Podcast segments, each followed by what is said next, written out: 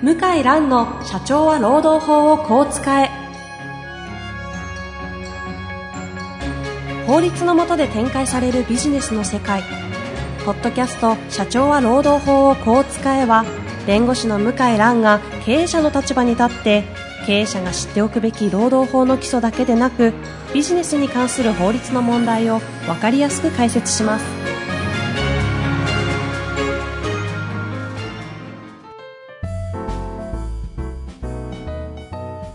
こんにちは、遠藤和樹です。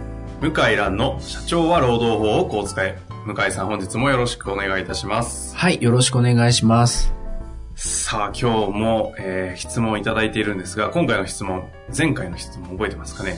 地方にはどうして会社サイドの弁護士が少ないのでしょうか？はい。という質問に答えていただいたのに対してまた質問来ちゃいました。はい。これ被ってるのかな？えっ、と、この間の番組を聞いて、えーこの質問を、えーさせていただきたくご連絡させてもらいました。はい。労働問題の弁護士は、労働者側と会社側でなぜ分かれるのでしょうか？はい。ちょっと特定できてないんですけど、これ弁護士と先生なんじゃないかっていうようなちょっと質問なんですが、はい。はい。はい。実際分かれるんですかえっ、と、基本的には、はいえー業務の半分、まあ、3分の2、全部、えー労働問題扱っているような先生は、どちらかに分かれてます。向井さんの場合は経営者サイド、経営者サイド。はい。で、労働者側の先生は労働者側だけ。うんうんで、えー、全体の割合でいくと少数ですけども、どちらもなさるという、どちら側もなさるという先生もいらっしゃいますが、うんうん非常に少ないですね。うんうんうんうんなるほど。はい。で、なんで、なんで？てしまうのかと。僕もあの、修習生、えー司法試験受かった後の修習生の時に、就職活動した時に、ど、どうしてこんなに分かれてんのかなと疑問に思ったんですよね。ん。そうだ、労働者いじめるのが趣味なのかなとかですね。はいはい。なんか、ひどいことやる弁護士なのかなとか、うんうん大丈夫かなこの事務所かなと思うんですけど、事務所訪問すると、はい会社側の労働事件やってる事務所の先生、まあとっても親切で、すごく優しい感じの事務所が多くて、へえ。当時を振りええ返ると。えほうほえで、仕事の内容も、まあ話を聞くと、ううんうん労働組合の問題とか話を伺って、えーちょっとどうやら聞いてたイメージと違うなと。の労働法の教科書とかとは話がちょっと違うなと。うんうん。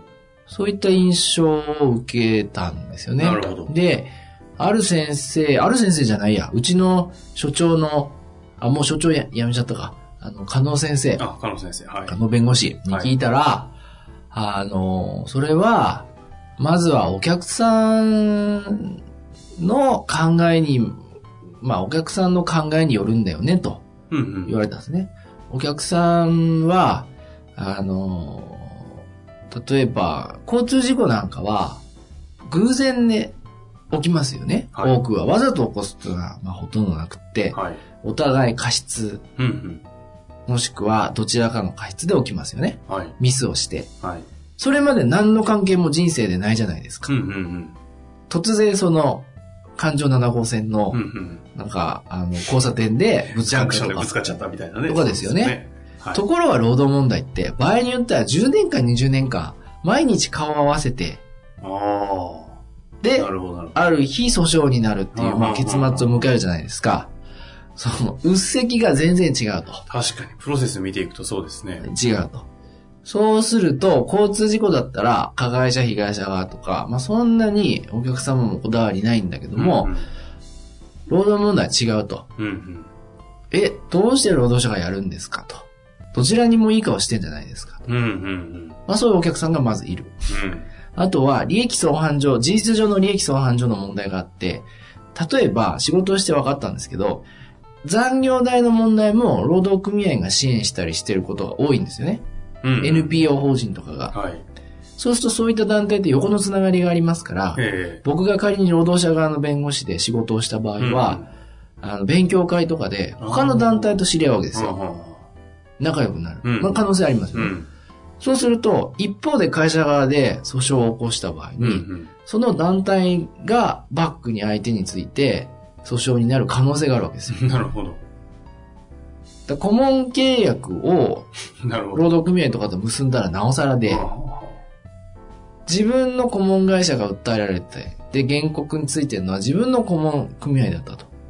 これは許されないことなんそうそうですよね。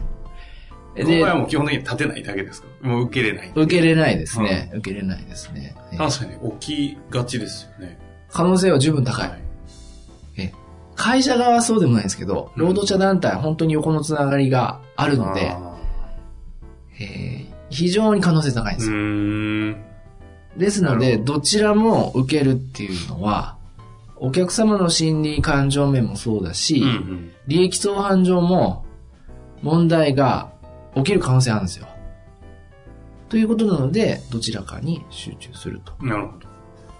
うん。っていうことなんですね。はいああとはやっぱりマーケティング上は明確でいいですよね。あその弁護士の先生としての立ち位置ということはね、はいそうですよね。僕はあの、まあ、地方の先生の、まあ、今はどうなってるかわからないですけど、はいやっぱり何でもやるっていうのは、ちょっと、難しい時代になってんじゃないかな。うん。どんどん競争が激しくなって、えー要求水準もお客さんも高いですし、うんうんで、こう、見積もりっていうのも十分、まあ、地方でもあり得るから、だどこか重点分野うん。うん。を置いたり、まあ、これはやりませんと。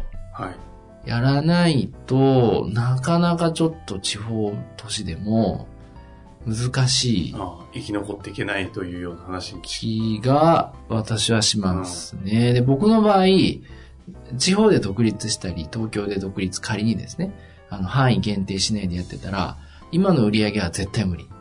うーん。絶対に無理。制限を作ったがゆえの。制限作ったからこそ、あーまあ、なんとか、あの、お客様選んでもらってるっていううか、ん経験とか、まあ、まあそこまであるかわかんないですけど、まあ少なくとも選んでもらってるっていうのは、制限したからですよね。人間24時間しかないですから、例えば、大手事務所あるんですよ。弁護士300、400名。うん。うん。まあ非常に優秀な方ばっかりですよ。皆さん。彼らでさえ実際やってる業務は非常に細分化されてるんですよ。うん。うん。うん。あれだけ優秀な方々で。えで人間の時間ってもう24時間しかないから、全部できるっていうのは本当は難しいんですよねえ。うん。うんで、司法試験でいろいろ勉強したのを特に最初の頃なんか活かしたいから、はい。何でもやりたいんですよ。ああ、なるほど。あれがやっぱりちょっと、今の経営環境では厳しいかなと。ああ。弁護士として独立してったりする時の、うんある種の障障壁になってしまうわけです。障壁にあのなる可能性が、労働問題は、労働者側だったら労働者側、会社側だったら会社側、決めた方が、あの、いいです。私はどっちもやります。それはそれで構いませんけども、ハンデを背負いますよね。うん。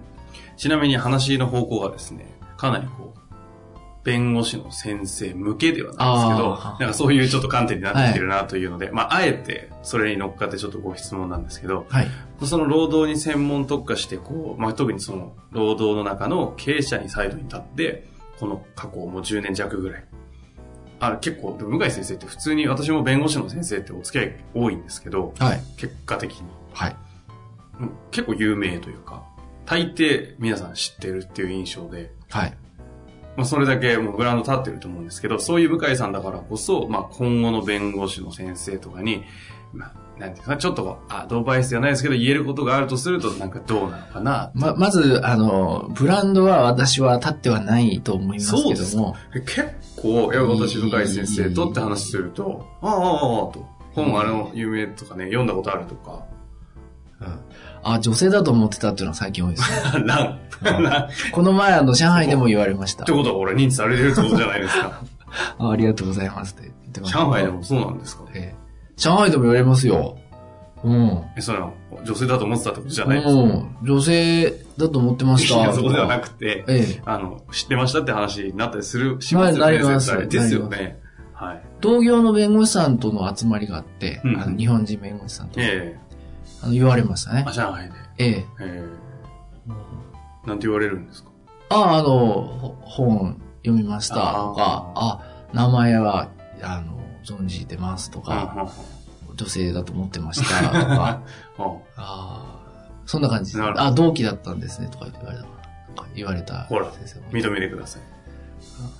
まあ、それはまあいいとして。はい何でしたっけ、質問？いや、あの、今、弁護士向けのね、こう、弁護士というか、修行さん向けというか、はいいうお話にちょっとこう、さ話がいってたので、はい。ぜひなんかこうこう、弁、その今後の弁護士として活躍をする上での、まあ、ご助言というか、向井さんなりに考えてることとか、はい。あれば聞いてみたいなと。はい。あ、まあ僕の場合は、その、中小企業の経営者はい。をなんとか役に立ちたい。うん。まあ悲惨なね、問題がへ、へ、あの、経営上の問題は仕方がないですけど、法律問題で悲惨なことになってほしくないというのがあるので、うんまあやりたいことがあって、で、その、その中でまあ労働問労働法を選んだっていうえことがあるんで、えはい。やっぱ強い気持ちがないと、あの、バレますよね。うん。お客さんに。うん。うん。うん。うん。あ、この人お金欲しいだけだ。ああ。バレるから、ね。うん。そういう気持ちがないと無理ですよね。赤字の案件なんていっぱいありますから、労働問題。うん。うん。あの、会社側でやってても。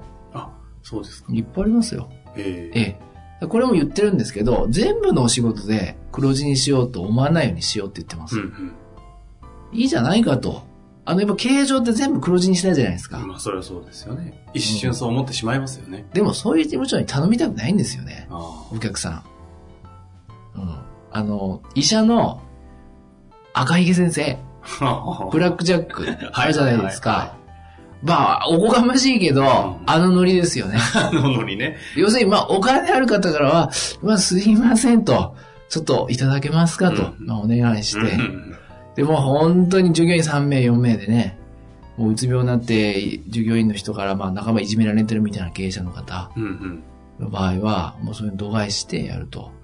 あそういう気持ちがないと、あの、心伝わらないので、うん。だ何をしたいかというのをはっきり出して、で、そのやりたいことに沿って業務は限定した方がいいですよ。うーん。うん。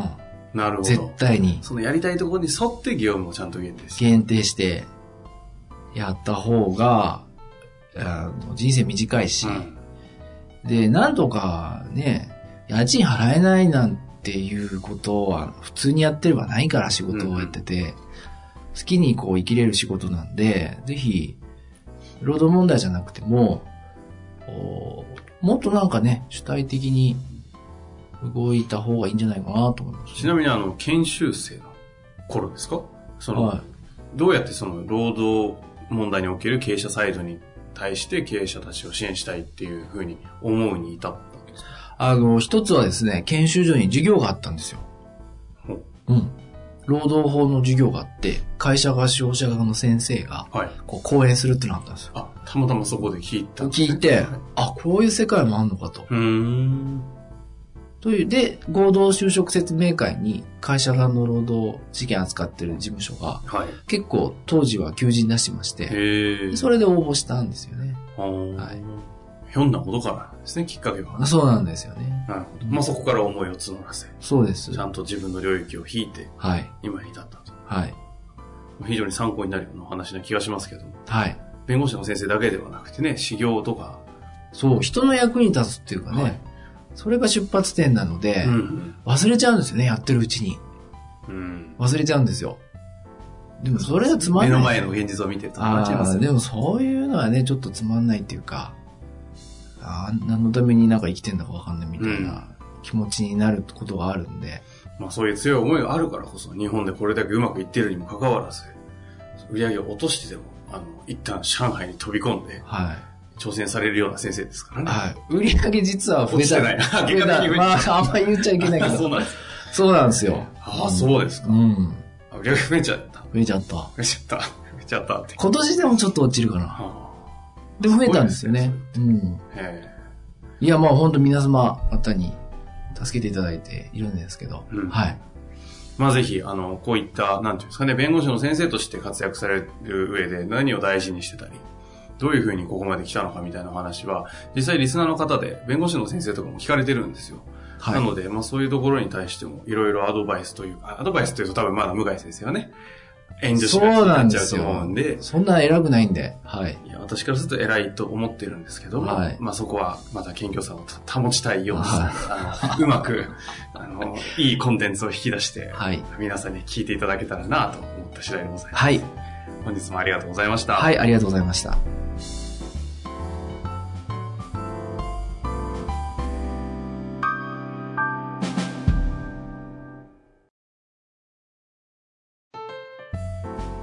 本日の番組はいかがでしたか？